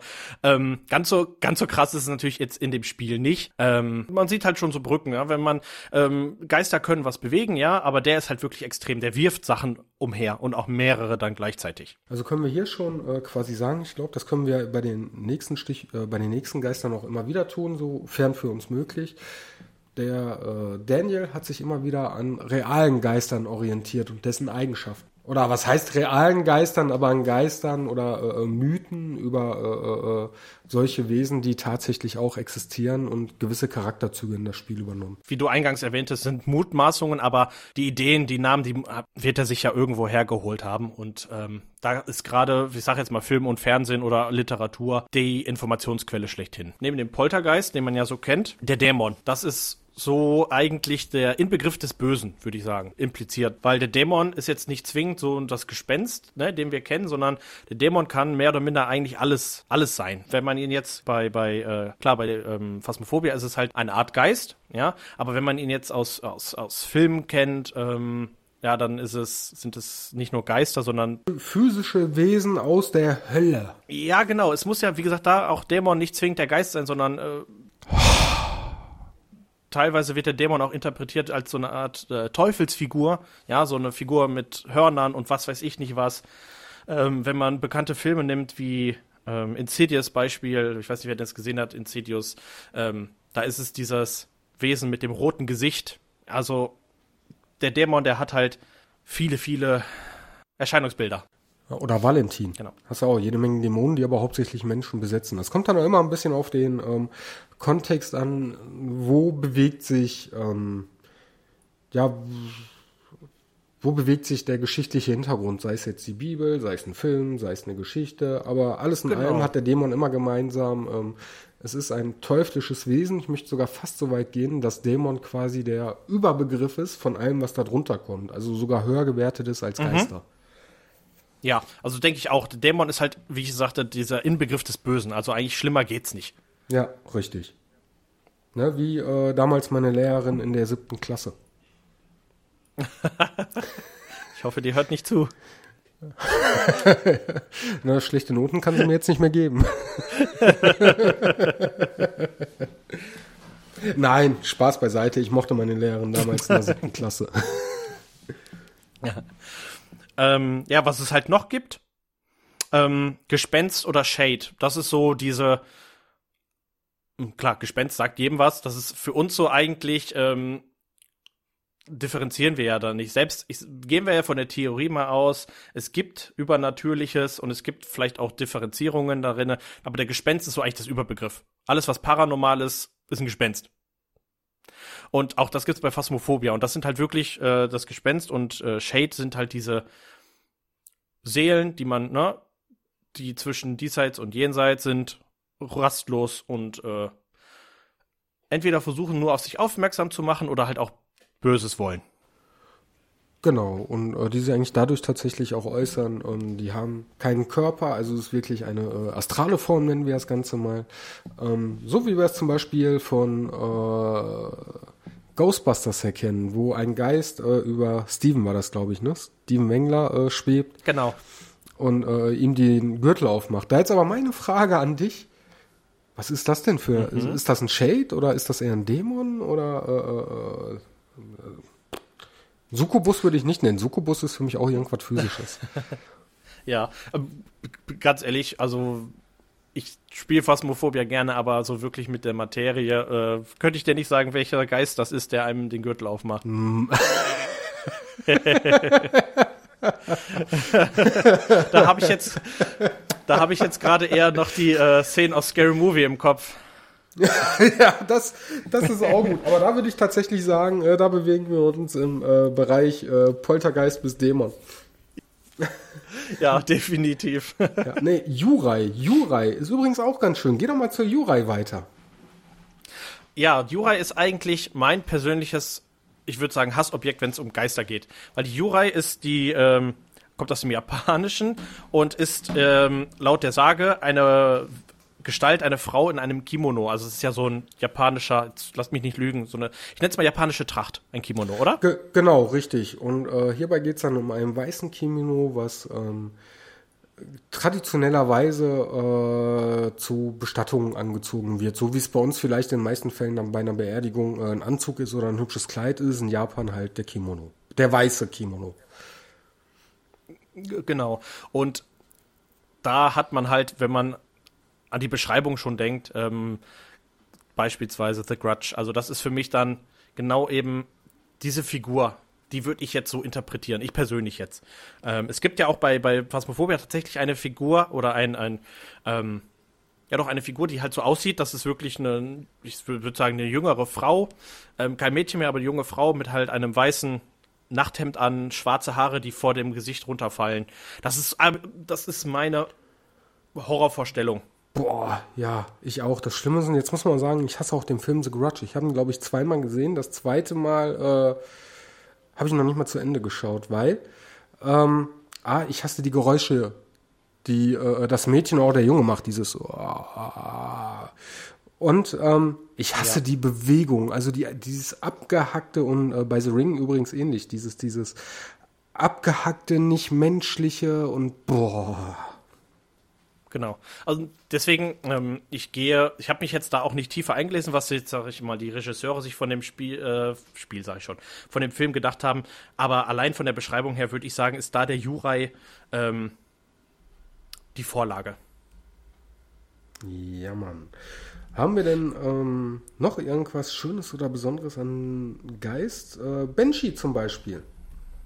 Oh ja, finde ich ähm, sehr cool. Wird in dem Spiel leider nicht äh, so, sag mal, so genutzt oder so umgesetzt, wie sie halt äh, in den in den Sagen sind. Man, man, man bekommt halt mit, der Entwickler hat halt gesagt, okay, ich schnapp mir ein paar Namen, ne, wie beispielsweise Literatur, Film oder sonst woher und ich verpack das mal, damit ich ein bisschen eine Abwechslung an Geistern habe. Die Banshee ist aus der keltischen Mythologie, ähm, auch heute noch gerade im Bereich ähm, Norden Großbritanniens, ähm, wird, ist die noch, sag ich mal, recht präsent und zwar soll sie wohl immer dann gesehen werden, wenn ein Tod bevorsteht. Genau, also da wird, glaube ich, auch sogar differenziert zwischen ähm, entweder sehen oder bei anderen sagen, da ist es halt, wenn das klar, nee, wenn das Klagelied von ihr ertönt, dann stirbst du, wenn du es hörst. Genau, und wenn du sie siehst, dann kurz, steht dein Tod, glaube ich, kurz bevor. Äh, ja, genau, genau. So, also da ne? gibt es halt Genau, da gibt es halt wieder natürlich zig ähm, Interpretationen, aber das ist halt klar, diese Banshee, die, die sagt halt einen schlimmen, äh, irgendwas Schlimmes voraus. Also wenn die erscheint. Ja. Und ähm, Banshees, diese, diese, das musste ich auch immer dran denken. Das war bei dem Spiel, äh, bei Phasmophobia halt nicht so. Bei einer Banshee interpretiere ich tatsächlich immer dieses kreischende äh, Frauengesicht, wo die Haare zu Berge stehen. Ich weiß nicht, ob du jetzt weißt, was ich meine. Doch, doch, ich äh, weiß, was du meinst. Sieht von mir aus normal aus und dann fängt es auf einmal an äh, zu schreien, zu kreischen, die Haare bewegen sich mystisch genau. in die Luft, so, so, so als wäre sie unter Wasser oder sowas, nenne ich es jetzt mal, ne? In alle Himmelsrichtungen und ja. Mhm. Und dann so ein äh, Genau, ah! genau. Ja, ja, genau, so stelle ich mir das, das halt vor. Hm? Mhm. Äh, ja. Ähm, ja, ich werde jetzt so einfach noch mal kurz, weil wir haben uns jetzt relativ ja lang ausgehalten, ähm, einmal noch mal schnell über die anderen, weil ich finde eigentlich dieses Background finde ich jeden Geist interessant. Ja, wir haben den Djinn, mhm. den es bei, bei Phasmophobia gibt, der kommt aus dem arabisch-islamischen. Ja, ich sage jetzt mal Djinn, Genie, da denkt man vielleicht äh, erstmal an Aladdin, an dem ne, Geist aus der, aus der Wunderlampe. Dann hast du mich äh, Vorfeld aufgeklärt, es gibt tatsächlich einen Film, äh, Moment, das ist äh, Wishmaster, so. Genau, Ende der 90er Jahre ein äh, Horrorfilm, Low-Budget-Film von Wes Craven. Ja, und ähm, das ist halt ein Geist, der äh, in, in Menschen fährt und die verrückt macht und durchdrehen lässt. So die arabisch-islamische ähm, Sage. Ne? Bei Wishmaster sagtest du, es ist halt eher der äh, Geist, der einem Wünsche erfüllt, richtig? Genau, bei äh, Wishmaster äh, lehnt sich das Ganze vielleicht sogar teilweise an Aladdin an. Ähm, da ist der Geist auch in einer Flasche gefangen, Historischalt gesehen, wurde befreit ähm, und der muss Seelen sammeln. Wie kommt er an die Seelen ran? Er muss ähm, Leuten drei Wünsche erfüllen, also nicht nur einen, sondern mehreren. Ähm, jetzt ist das aber so, alles, was du dir wünschst, hat einen negativen Nebeneffekt. Also äh, sei kennst du auch das Sprichwort, sei vorsichtig mit dem, was du dir wünschst, es könnte in Erfüllung gehen. Beispielsweise, ich möchte mhm. alt werden wie Stein. Ne? Ich möchte steinalt werden, so rum. Ja, dann äh, bist du halt auf einmal aus Stein. Oder äh, ich möchte Millionär sein. Ja, dann hast du auf einmal einen Haufen Geld, allerdings kommt raus äh, äh, für die Polizei, dass du das aus der Bank ausgeraubt hast oder sowas. Ja, genau. Na, das ist so diese Interpretation. Also da muss ja irgendwas auch dann dran sein mit dem Geist, wo man sich was wünschen kann. Wahrscheinlich ist das auch irgendwo geschichtlich, ähm, ja, mal We so. Weißt du, wo das herkommt? Das Nein. war wahrscheinlich, da gab es mal äh, irgendwie ganz viele kleine Kinder, die sich ganz viel gewünscht haben und irgendjemand, denen das tierisch auf den Sack ging. Also im Zweifelsfall bei einem Nachbar von nebenan, der Kinder Hass und äh, äh, damals schon neben Kinderkrippen gewohnt hat, hat den Kindern dann solche Geschichten erzählt, damit die aufhören, sich irgendeinen Scheiß zu wünschen. Ist, äh, ist wahrscheinlich möglich, ja. Das ist eine valide Aussage, oder? Das ist äh, äh, geschichtlich nicht bewiesen, aber ich glaube, ich habe recht. Aber irgendwie so müssen diese ganzen Mythen tatsächlich ja vor hunderten von Jahren entstanden sein. ja. Ja, hast ähm, du. Was ich noch was ich noch auf meinem Zettel habe, ähm, finde ich noch interessant. Und zwar Mare, also das weiß ich jetzt nicht, ob man das, ob ich das jetzt richtig ausspreche in dem im Spiel Mare oder Meer, ja, ähm, hat aber ganz klar von dem deutschen Nachtmar oder vom englischen Nightmare ist es hergeleitet. Und zwar ist es halt ähm, nicht zwingend ein Geist, sondern eher ein Wesen, ein dunkles Wesen, was sich ähm, nachts auf deinen Körper setzt und An Angstzustände äh, ähm, erzeugt, die das Atmen halt schwer macht und ähm, die eigentlich beste also, Figur dafür ist Freddy Krüger. Oder eine Katze. ja, oder eine Katze natürlich. Nein, das recht, aber Freddy Krüger, das, ja. Das stimmt mit der Katze, tatsächlich, ja. Die, äh, wenn die dann nachts auf einmal kurz unter deinem Hals sitzt. ja. hm. Mau. Genau. nein, nein. Ich will nicht ertrinken. Ähm. Nee, aber äh, hast du recht, Freddy Krüger ist zumindest so das bekannteste Filmbeispiel, wobei auch da abgewandelt, ähm, er erscheint dir im Albtraum, ähm, sitzt aber nicht physisch an dir, aber klar, das wird davon abgewandelt sein. Und auch da hat's ja bei mir erstmal Klick gemacht, als du äh, äh, gesagt hast, pass mal auf, es gibt das deutsche Nachtmare und auf Englisch Nightmare. Und da habe ich dann, ah, Albträume. Also ich finde manchmal ja, genau, so, wie die Namen äh, äh, entstehen, finde ich ganz interessant. Ne? In dem Fall, ah, okay, macht Sinn. Ja, ähm, und wiederum Freddy Krüger ja, ist abgewandelt von dem, wir kennen das aus, ähm, aus dem Sprichwort, äh, das ist ein Sprichwort oder das ist, ja, wer hat Angst vorm schwarzen Mann? Und ja. da wiederum ist Freddy Krüger hergeleitet, weil dieser Nachtmann hat oft diese Figur eines schwarzen Manns, der halt wirklich irgendwo in deinem Raum steht, ähm, da gibt es ganz, ganz üble Sachen. Da gab es auch mal so eine Art Film-Doku bei Netflix. Äh, das war schlimmer als jeder Horrorfilm. Echt? Wirklich. Da hat man, ja, da hat man über, äh, mit Leuten gesprochen, die sagen, die haben einen solchen Nachtmahl gesehen. Also sprich, ich weiß nicht, ob ich das jetzt noch großartig hier ausfüllen soll, aber die Leute sind halt im, die sind am Schlafen, aber das Gehirn ist wach.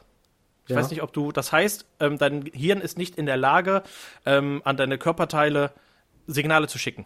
Ja, aber du bist heißt, wach. Ja, da gibt's auch einen Fachbegriff für. Ich weiß, was du meinst. Ähm, du das kannst dich umschauen, kannst dich aber nicht bewegen. Schlafparalyse, genau, genau richtig. Genau. Und das ist halt eben dieser, dieser Mythos davon, dass halt Leute, die daran leiden, eben diesen schwarzen Mann sehen. Und da wiederum hat man Freddy Krüger nachher draus geformt. Ja, wobei es da, glaube ich, auch mittlerweile ähm, Forschung gibt. Das ist jetzt alles schwammig, ohne dass ich es recherchiert habe. Ähm, Forschung, Bei mir auch. Forschung gibt, ähm, ja, also das Phänomen Schlafparalyse gibt es tatsächlich, was dann auch solche Auswirkungen hat. Ähm, aber dieser, dieser äh, Schatten, die man sieht, das kann sein, dass das auch stellenweise, ähm, du bist ja in so, so einem Halbwachzustand. Also du bist wach, du kriegst es mit, aber du bist ja nicht bei vollem Bewusstsein, nenne ich mal. Und dass da Realität und Traum vermischen. Ähm, ist natürlich jetzt ein bisschen komisch, dass du, und da müssen wir jetzt mal die Political Correctness hier mit reinbringen. Mit dem schwarzen Mann ist jetzt natürlich kein äh, äh, äh, ähm, Hautfarbe Genau. dahingehend. Ähm, da fällt mir jetzt kein politisch korrekter Begriff ein, Entschuldigung. ähm, sondern äh, ein Schattenwesen, ein schwarze Schatten, schwarz, ein äh, Schattenwesen gemeint, was sich am Bett oder im Raum befindet und äh, ähm, beim nächsten Zwinkern quasi verschwindet. Interessant ist dabei halt, dass alle dann, oder dass da die Berichte relativ einheitlich sind, es ist ein schwarzes Wesen. Genau. Das ist halt, das ist das, was ich sagte mit dieser verstörenden ähm, Dokumentation auf Netflix. Das war schlimmer als jeder Horrorfilm. Und ich gucke gerne Horrorfilme. Weil es realitätsnah ist. Du weißt, das ist keine Fik also wahrscheinlich keine Fiktion. Also keine gewollte Ja. Fiktion, nennen wir es mal so. Vielleicht wollen die Ja, Leute richtig. einfach ins Fernsehen rein oder so, keine Ahnung, aber. Ähm, ich glaube schon. Ähm, irgendwie, also ich bin da immer so, jeder Mythos hat irgendwas mal, ähm, wurde ausgelöst von irgendetwas. Ja, sei es halt durch ein Hirngespinst, was ja bei vielen Sachen durchaus sein kann, auch bei so, bei, ne, bei diesen Erscheinungen, die man sieht, aber irgendeiner hat das mal in der Art gehabt, meine Vermutung. Ja, definitiv. Oder ähm, da gibt's ja auch total äh, tolle Studien, äh, dass Leute das äh, die gleiche Situation erleben und äh, unterschiedlich beschreiben zum größten Teil. Oder auch andersrum, ähm, jemand erzählt was und äh, jemand zweites passt dann seine Aussage an. Also er, er erinnert sich quasi anders. So, ja, was Ja, das sagt, ist das ergibt stille- mehr stille Sinn. Das war dann, Postprinzip, ne? Genau, das war dann auch so. Ja. Also Reverse Ja, Stille Post, genau. man einigt sich auf eine Aussage. ja, stimmt, das gibt's auch.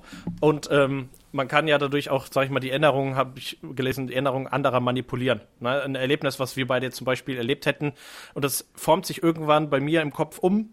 Ich erzähle dir das und dann ist die Erinnerung bei dir so eingepflanzt, obwohl es anders war. Obwohl du vielleicht noch vorher eben die echte Erinnerung hattest. Das habe ich früher mit mir selber gemacht, ungewollt. Wenn es äh, Essen Okay. bei uns, Essen bei uns gab und ähm, da gab es ein Gericht, da wollte ich meine Mutter nicht auf die Füße treten, dass das nicht so lecker schmeckt. Also es war ertragbar, Ja. aber nicht lecker. Und wenn du dann nicht beleidigend sein wolltest, nein, das hat super lecker geschmeckt. Wenn es dann aber erst irgendwie drei, vier Monate später es nochmal gab und äh, dann steht da deine Mutter vor dir und sagt, du hast gesagt, dir schmeckt das. Und du überlegst und denkst dann so, ja, ich habe zu ihr gesagt, das schmeckt. Dann muss es ja auch schmecken. Und dann isst du das und denkst dir, ich habe gelogen. Okay. Ich habe jetzt gedacht, jetzt, kam, jetzt kommt der Plot-Twist und es schmeckt dir auf einmal. Ähm, das hat was Körperliches zu tun. Ich glaube jetzt mit 20 Jahre äh, Verzögerung und noch länger, da würde es mir teilweise schmecken. Das hat aber einfach körperlich damit zu tun, dass dein Geschmackssinn sich ja auch weiterentwickelt und du durchaus auch mehr äh, Bitterstoffe und ähnliches äh, äh, ertragen kannst, nenne ich es jetzt mal. ja. Ja. Okay. Gib, gib mal ein Kind einen Whisky und gib äh, dir einen Whisky. Ich nehme den gerne. Das Kind auch, aber das Kind spuckt's wieder aus. Du sagst, hm. Das ist richtig, ja. Da sind wir ganz schön, äh, ganz schön abgeschwitzt. Vom, vom Nachtmahl zum Essen schmecken. ja, manches Essen ist ja nun mal auch ein Albtraum. Äh, Ja, stimmt, gute Brücke, finde ich, finde ich gut. Da gibt's übrigens ähm, Kitchen Nightmare, die Sendung mit dem ähm, britischen Koch, mit dem Blonden. Ich komme gerade nicht auf den Namen. Boah, ich hasse den. Kitchen Nightmare. Der geht mir auf den Sack. Das ist die Kochvariante von äh, Dieter Bohlen. Oder wer auch genauso ist, wobei der ist ja noch ein bisschen herzlich, das ist der Rosin. Wobei den siehst du ja auch momentan auch nicht mehr. Aber der ist Ja. Wobei ich glaube, der spielt das noch nicht mal, also der Rosin. Der ist einfach ein herzliches Arschloch. Der- das kann sein, Der, ja. der ist, glaube ich, so ein Typ, der steht vor dir, du bist der größte Wichser auf Erden, danach drückt er dich und ihr seid Freunde. Das ist gut möglich. Also weiß ich nicht. Ich äh, habe da, glaube ich, eine schlechte, ein schlechtes Gefühl, wie die Menschen sind. Ich äh, weiß nicht. Obwohl ich jetzt auch nicht, muss ich sagen, so Frank Rosin und äh, irgendwelche Kochsendungen, ja, ist nicht das, was ich mir angucke. Das äh, verstehe ich. Man kriegt da immer Hunger. Ich wette mit dir, äh, seitdem diese Kochsendungen, äh, auch Dinner, äh, äh, das perfekte Dinner und so im Fernsehen liefen, ähm, der deutsche Durchschnitt, das deutsche Durchschnittsgewicht hat erheblich zugenommen. ja.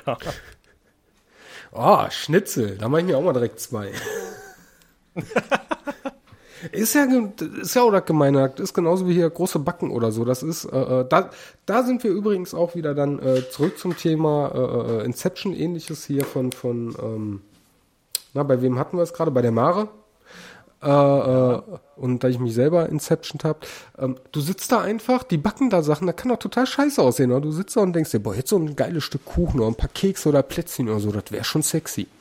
Und dann holst du dir irgendwas anderes Süßes, äh, Weingummi und sagst dann, das ist keine Torte. ja, du versuchst dann irgendwie mit irgendwas diese, diese Torte zu simulieren.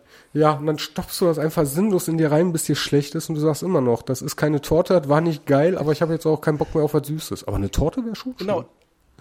Es war einfach nicht befriedigend. Ja, genau, richtig. Ne? Und dann so, boah, kein Bock mehr auf Süßes. Boah, jetzt ein Zwiebelkuchen. Okay. Ah, aber lass uns mal zurück äh, äh, zu den Geistern kommen, bevor wir den Leuten Ja. hier noch äh, äh, Albträume von Essen verursachen. Ähm, also zwei bleiben eigentlich nur noch übrig, die ähm, ich einmal kurz anspreche. Einmal der Revenant. Ähm, ja, man kennt den Film ja mit Leonardo DiCaprio und das ist auch einfach übersetzt der Wiedergänger. Also sprich, das ist ein Geist. Ähm, eigentlich in der Ge ja, Gestalt eines Zombies. Also wirklich jemand, der gerade wieder aus dem ne, Grab aufgestanden ist. Ähm, Da und einen Film mit Leonardo DiCaprio, Entschuldigung, einen Film mit Leonardo DiCaprio? The, The Revenant, der hat jetzt nichts mit Übersinnlichen zu tun. Ah, Ähm, ich wollte schon Er sagen, ist auch der- der- Zombie-Leo. Nee, es ist der Rückkehrer. Also ich habe den Film tatsächlich nicht gesehen, obwohl er Oscar prämiert ist, alles äh, Schande über mein Haupt. Ähm, aber so wie ich das verstanden habe, der wird da auch tot geglaubt und kommt zurück. Und der Revenant im, im Bereich der Geister ist halt wirklich jemand, ähm, ja, Zombie. der gerade aus dem Grab wieder. Ja. so eine Art Zombie, ja, genau. Und ähm, wen wir noch im japanischen Bereich ver vergessen haben zuletzt, das ist der Oni. Ähm, Der hat ganz, ganz viele verschiedene Gestalten. Das kann hin halt bis zum normalen Geist sein ähm, oder auch bis zu einer Form des äh, Ogers wird's beschrieben. Also so Oger-Org ähnlich. Das hat man bestimmt schon mal gesehen, diese japanischen, ich nenne es mal ein japanischer Dämon. Ja, so ein rundes Gesicht mit diesen schwarzen Ringen auf den Wangen. Ja, ja, und diesen Mini-Hörnchen obendrauf und äh, äh, ja, Genau. alles klar. Ja, ja, ja, jetzt habe ich So wird der, so wird der Oni beschrieben. Natürlich bei, bei Phasmophobia nicht, aber ähm, in der Sage oder in der Literatur wird er so beschrieben. Ähm, jetzt, wo du äh, das mit dem Revenant ähm, ansprichst, auch da gibt's übrigens nicht nur die ähm, Film, Filmvorlage, gerade wenn wir beim äh, äh, ähm, Thema Zombie und ähnlich sind. Ähm, sowas ist tatsächlich auch historisch begründet. Ähm, es gab zum Beispiel afrikanische Stämme, die Drogen genommen haben. Ähm, Ähnliches findest du heutzutage übrigens immer noch im Voodoo und so weiter wieder. Ähm, die Drogen genommen haben, oder Medizin nenne ich es mal, Substanzen. Substanzen ist ein schöner Begriff. Ähm, die deine Körperfunktionen so weit runter geregelt haben, dass du quasi als tot giltst. Und, ähm, oder sich dann in, in, in, in äh, Ekstase tanzen ne? und dann entsprechend Augen verdrehen, dann äh, relativ tot aussehen. Daher kommt diese Legende vom, vom Zombie zum einen. Und zum Zweiten, das äh, weißt du vielleicht auch, war es ja früher so, wenn Menschen äh, verstorben sind, die Medizin war jetzt noch nicht äh, so fortgeschritten, dass da jemand zuverlässig den Puls gemessen hat und gesagt hat, Jim, er ist tot. Sondern ähm, man war sich sicher, aber man konnte es nicht ausschließen, dass er vielleicht doch noch lebt. Und früher war es dann ja quasi so, ähm, dass eine Glocke mit ins Grab gesteckt wurde. Also falls dann doch noch irgendjemand lebendig war, dann konnte er da Alarm bimmeln. Bim, bim, bim, bim, bim, bim, bim, bim. Und Genau. ja, ich möchte jetzt nicht ausschließen, bevor die Leute so weit waren, gemerkt haben, boah, scheiße, vielleicht vergraben wir hier noch lebende Leute, weil die müssen das ja auch irgendwie gemerkt haben. Das ist historisch gesehen im Vorfeld meine Vermutung. So war, dass Leute tatsächlich, wenn die nicht ganz so tief vergraben waren, ähm, oder irgendwo im Leichenschauhaus lagen oder sowas, auf einmal aufgestanden sind. Also sogar wahrscheinlich eher Versionen im Leichenschauhaus waren, aufgestanden sind, dann fröhlich durch die Gegend gejuckelt sind. Ne? Und dann, das kann nicht sein, Ja. du bist tot. du warst tot. Ja, ja. Stimmt, also das gerade in diesem ähm, Mythos Zombie, ähm, das mit den afrikanischen Stämmen, die da halt sowas, die haben da, glaube ich, ja sogar auch extra irgendwie nachher mit Totenbeschwörungen im Voodoo, ja. Da habe ich auch schon mal, äh, ich glaube, Dokumentationen drüber gesehen, wie dieser Mythos generell entstanden ist. Ja, also das ist ganz interessant, da kann man sich aber auch Stunden und Tage mit beschäftigen, weil das wirklich ähm, ein interessantes äh, äh Überthema ist, was jetzt eigentlich im Grunde gar nichts mit Phasmophobia zu tun hat, mhm. aber das einfach nur mal um die Hintergründe auch von einzelnen ähm, Geistern zu kennen. Ich weiß, andere machen das besser als wir, aber wenn wir jetzt noch auf jeden Geist genauer eingehen würden, dann wären wir, glaube ich, ähm, bei einer Rekordzeit von fünf Tagen. Das wären dann ungefähr 70 Folgen. ja. ne? ja. Aber ähm, ach so, also ähm, halten wir zusammen. Außer du hast noch irgendwas zum Geistern zu sagen? Ähm, nee, das waren, das waren die Geister, ähm, mhm. Die in Phasmophobia halt da sind. Und man muss sagen, größtenteils hat sich der Entwickler ja an den Namen nur bedient. Ja, er hat ja in, in Bruchteilen ähm, das umgesetzt, was, was man von dem Geist halt wirklich kennt. Ja, ein paar Modelle würde ich sagen, ne, dieses typische The, ähm, The Grudge, ne, der Fluch, dieses Aussehen oder halt ähm, einfach so ein schwarzer Schatten, so wie man sich vielleicht einen Geist vorstellt oder eine verweste Leiche, die gerade irgendwo rumläuft. Ähm, aber hauptsächlich halt einfach nur, damit man ein paar Geister hat mit verschiedenen Fähigkeiten, wurde sich eben an der an den Namen bedient. Genau. Und da sind wir jetzt quasi auch schon äh, nach vielerlei Lob im Vorfeld beim Kritik im Nachgang an dem Spiel. Ähm, es ist nicht alles Gold, was glänzt. Und es ist nicht alles Kohle, was schwarz ist. Und äh, wow, super, ne? Und ähm, so kann man das quasi auch aufs Spiel übertragen, wie du schon sagst, ja, die Geister, ähm, die sind schon gut übernommen, aber ähm, die eigenen Charakterzüge, die, die sich durchs Spiel ziehen, die fehlen noch. Die hast du im Ansatz. Ähm, aber die könnten ruhig noch einzigartiger ausgearbeitet werden. Aber jetzt muss man auch wieder fairnesshalber sagen, das Spiel ist nun mal Early Access und vielleicht kommt das irgendwann äh, äh im weiteren Verlauf oder bei einem Phasmophobia 2 oder sowas. Ja, also mit Kritik. Ähm, klar gibt es Kritik, da kann man, ja, wenn man jetzt ganz losgelöst halt von diesen ganzen Umständen sieht, klar, der, die Grafik ist jetzt nicht berauschend und ähm, man bleibt schnell, weiß ich nicht, an Türrahmen hängen, dass man irgendwie durchglitscht oder sowas. Oder wenn sich jemand im Wandschrank versteckt, dann hängt der halbe Körper noch draußen. Ähm, das sind aber Sachen, wie du sagst, es ist Early Access. Und wenn man sich dieses Spiel kauft, muss man einfach damit sich im Klaren sein. Ja, das ist halt einfach nicht das Hauptaugenmerk, sondern ja. das, dieses Hauptaugenmerk ist der Grusel. Oh. Und ähm, das wird gut umgesetzt. Genau. Und wo man jetzt aber auch sagen muss, also das Spiel, ähm, das kostet 10 Euro und wenn ich ehrlich bin, ich habe schon äh, 10 Euro für wesentlich schlechtere, fertigere Spiele investiert. Und nichtsdestotrotz, ja, äh, man wünscht sich trotzdem im Verlauf des Spiels, dass vieles äh, ähm, einfach optisch dann auch ähm, rausgefixt wird. Ein, auf eine Sache, die ich relativ lustig finde, ähm, das Bücken und nach hinten lehnen.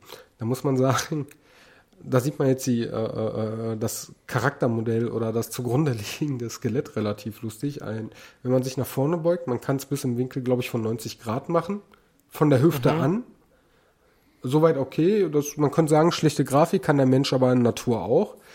Das geht mhm. aber auch andersrum. Also man kann sich im Winkel von 90 Grad nach hinten lehnen und äh, sieht dann relativ lustig aus. Ja, genau. Das sind halt so Sachen da kann man jetzt halt, da würde ich meckern, wenn jetzt irgendwie ein großes Studio hinten dran hängt, wenn man sagt, okay, das sind halt Sachen, die auch schon, wenn er, wenn du so ein ganzes äh, Studio hinten dran hast, ähm, die müssten auch in einem Early Access die müssten weg sein. Das ist Modeling und dass die Bewegung schon, ne, aber wie gesagt, da ist jemand, der alleine in seinem Büro oder vielleicht auch in seinem Studentenwohnheim irgendwo hängt und ähm, der hat erstmal drauf geachtet, eh, das Spiel muss Atmosphäre haben. Mhm. Aber mal ganz ehrlich, ich glaube, bis wir heute darüber geredet haben, beziehungsweise die Recherchen dazu gemacht haben, wusstest du, dass du nur ein Mann hinterhängt? Ähm, tatsächlich, ich, das hat sich relativ. Also ich habe ja damals das Spiel nur ähm, auch durch Twitch kennengelernt. Ja. Ich hab's, ähm, wahrscheinlich wäre ich selber nie drauf gekommen. Ähm, aber bei Twitch war es dann, dann, das war genau um, um ähm, Halloween rum letzten Jahres. Und ähm, da hat das Spiel halt diesen Hype bekommen und ähm, da ist es mal mehr oder minder durch Zufall in einem Stream gefallen, dass da wirklich nur eine One-Man-Army hinterhängt. Mhm. Was sehr beeindruckend ist. Ja, definitiv. Aber ähm, hättest du das Wissen jetzt nicht gehabt, hättest du dem Spiel trotzdem verziehen? Ich glaube schon, oder? Aufgrund seiner Atmosphäre ja. Also, ähm, das hätte ich irgendwo, auch wenn da jetzt ein anderes Studio, wie gesagt, hinten dran gewesen wäre, ähm, die Atmosphäre macht's halt. Ich hätte mich über so Kleinigkeiten dann schon eher aufgeregt, ja. Na, dieses, ich nenne es mal wirklich bescheuerte Modeling, wenn man sich da hinbückt und nach oben guckt, dass man da ja äh, der Oberkörper liegt, während der Rest läuft. Ja. Ähm, das ist halt.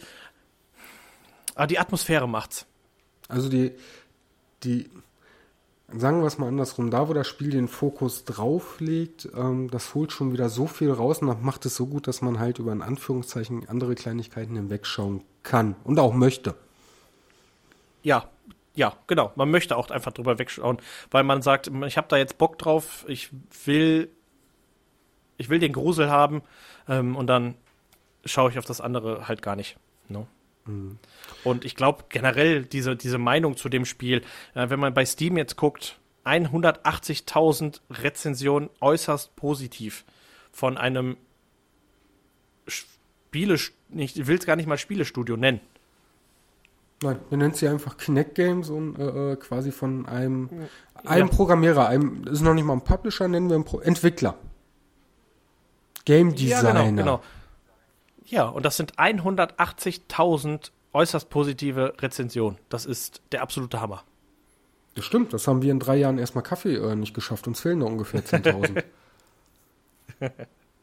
ja, aber also deswegen, das sind alles Sachen und ich tue mich da schwer, was Negatives zu sagen, weil ähm, alles das, was negativ wäre, ja, bringt mal neue Maps raus, ähm, bringt mal neue Geister rein oder halt neue Models.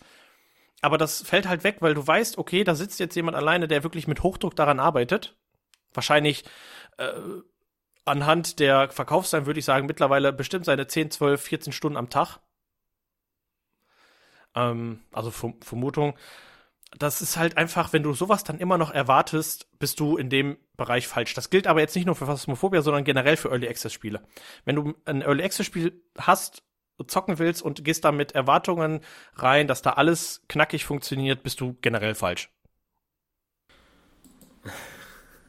Da fällt mir jetzt als aktuelles Beispiel immer wieder ein äh, äh, Cyberpunk. Aber ich glaube, das größere Problem von Cyberpunk, das sind nicht die Fehler, die es hat und das auf Konsolen.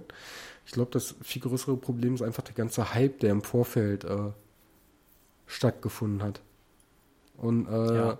irgendwie habe ich das Gefühl äh, von den Community, also was du da so liest in der Bubble, ähm, du hast eigentlich nur zwei Funkt äh, Fraktionen. Hey, das Spiel ist total geil oder hey, das Spiel ist total scheiße. Aber so ein, oh, ist eigentlich ganz okay, das gibt's nicht.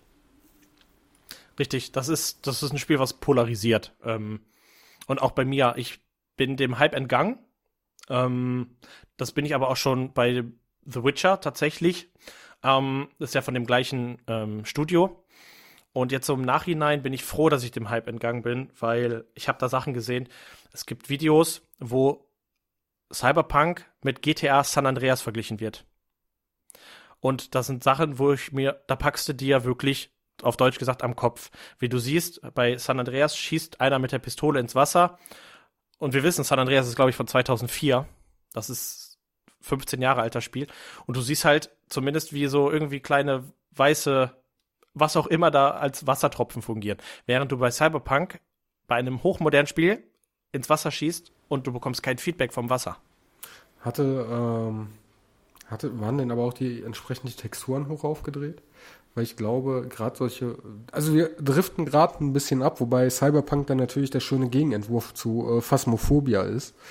Ähm, Riesenentwicklerstudio hinter, sehr viel Erfahrung, sehr lange äh, Entwicklungslaufzeit und sehr großer Hype, äh, bevor das Spiel überhaupt da war.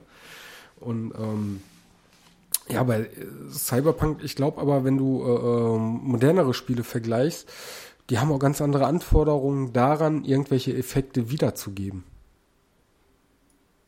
Mhm, ja, also das mit den Texturen kann ich, kann ich jetzt ehrlich gesagt nicht sagen. Wenn jetzt auch jemand hier Cyberpunk gespielt hat und sagt, ey, das ist kompletter Stuss, den du da gerade erzählst, ähm, ich berufe mich da auf wirklich ähm, Vergleichsvideos und ich gehe mal davon aus, dass jemand, der so ein Vergleichsvideo erstellt, nicht jetzt extra Texturen runterdreht, um da was zu faken.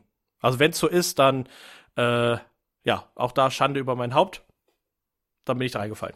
Fake News, sowas würde niemals jemand tun. ja, ist leider tatsächlich nicht auszuschließen, aber als ich dieses Video wirklich gesehen habe, mhm. ist mir alles aus dem Gesicht gefallen. Ja, okay, verstehe ich. Ähm, ja, dann. Ich glaube, dann wären wir tatsächlich soweit durch, ne? Mit Phasmophobia. Ja, also die Zettel, die ich geschrieben habe, das ist alles abgehakt. Wir sind sehr weit auch vom Spiel weggedriftet, was ich aber cool finde. Ähm, diese Einschläge, die die äh, wir, wir das Gespräch nicht, generell genommen hat. Wir sind nicht weggedriftet, wir haben einfach den Vergleich in die Realität gezogen. Ja, okay. Ja. ich zwinker dir gerade zu, du siehst es nicht. Aber, ne? also, Fazit, das Spiel macht unglaublich viel Laune mit einem bisschen, ne, was wir angesprochen hatten, hier und da, wenn man ein bisschen Eigeninitiative, ein bisschen Kreativität reinbringt, hält das Spiel auch bei Laune, definitiv. Ähm, und vor allem, ich freue mich auf das, was noch kommen wird. Und ich hoffe, da kommt noch einiges. Auch da kann ich wieder nur auf den äh, Trello Planer verweisen, aber ich glaube, dass da äh, schon noch einiges kommen wird. Ähm, ich glaube, wenn der Entwickler am Ball bleibt und genug Geld einnimmt, ist Phasmophobia durchaus, wie nennt man das so schön, eine Cash Cow. Ne? Also kannst du richtig schön melken, wenn du es jetzt gut anstellst. Das ist richtig. Wiederum ist dann die Gefahr aber auch, dass irgendwann ein Entwicklerstudio kommt und den Laden übernimmt auf gut Deutsch. Na, ist, die Gefahr ist da. Wenn er das äh, zulässt, warten wir mal ab. Daniel, wir drücken dir die Daumen. Ah, richtig. Bitte versuch so lang wie möglich zu verhindern. genau. Ja, und mit diesen Worten, ähm, ich übergebe Tobi gleich das letzte Wort, aber mit diesen Worten würde ich mich dann schon mal an der Stelle verabschieden. Wenn ihr uns etwas dazu sagen wollt, dann schreibt uns doch eine E-Mail an äh, info.erstmalkaffee.de oder an unsere Namen, ne? Düsi, Tobi, Manni, Philipp at erstmalkaffee.de. Schreibt uns bei Twitter, schreibt uns bei Facebook, ähm, hinterlasst uns eine Rezension, erzählt es weiter, dass vielleicht Leute sagen, die erzählen totale Scheiße und wir ballern die jetzt zu mit Nachrichten. Ähm, ja, wir halten es, glaube ich, ein bisschen äh, wie bei Fluch der Karibik wenn ihr über uns redet, ist scheißegal. Hauptsache, ihr habt über uns geredet. Und die letzten Worte übergebe ich an Tobi. Ja, danke. Also erstmal ähm, auch an dich vielen Dank für den echt coolen Talk. Ähm, das Spiel hat halt verfolgt mich ja jetzt seit knapp drei Monaten. Ähm, wie du sagtest, ich stream das regelmäßig freitags in meinem, also da gibt's halt so ein Friday Night Horror und da ist halt momentan Phasmophobia das Maß aller Dinge. Ähm, wer das noch nicht hat, das ist jetzt unbezahlte Werbung, wenn ihr Bock auf sowas habt, echt gönnt euch das Spiel, weil es ist nicht teuer. Wir unterstützen damit einen kleinen Entwickler. Und ähm, ansonsten, wenn ihr generell halt so interessiert seid an solchen Sachen wie, wie, wie äh, Geister und sowas, setzt euch mit den Themen auseinander und äh, genau, das sollte es dann von mir gewesen sein. Dann Vielen Dank, Tobi, und bis bald. Bis bald.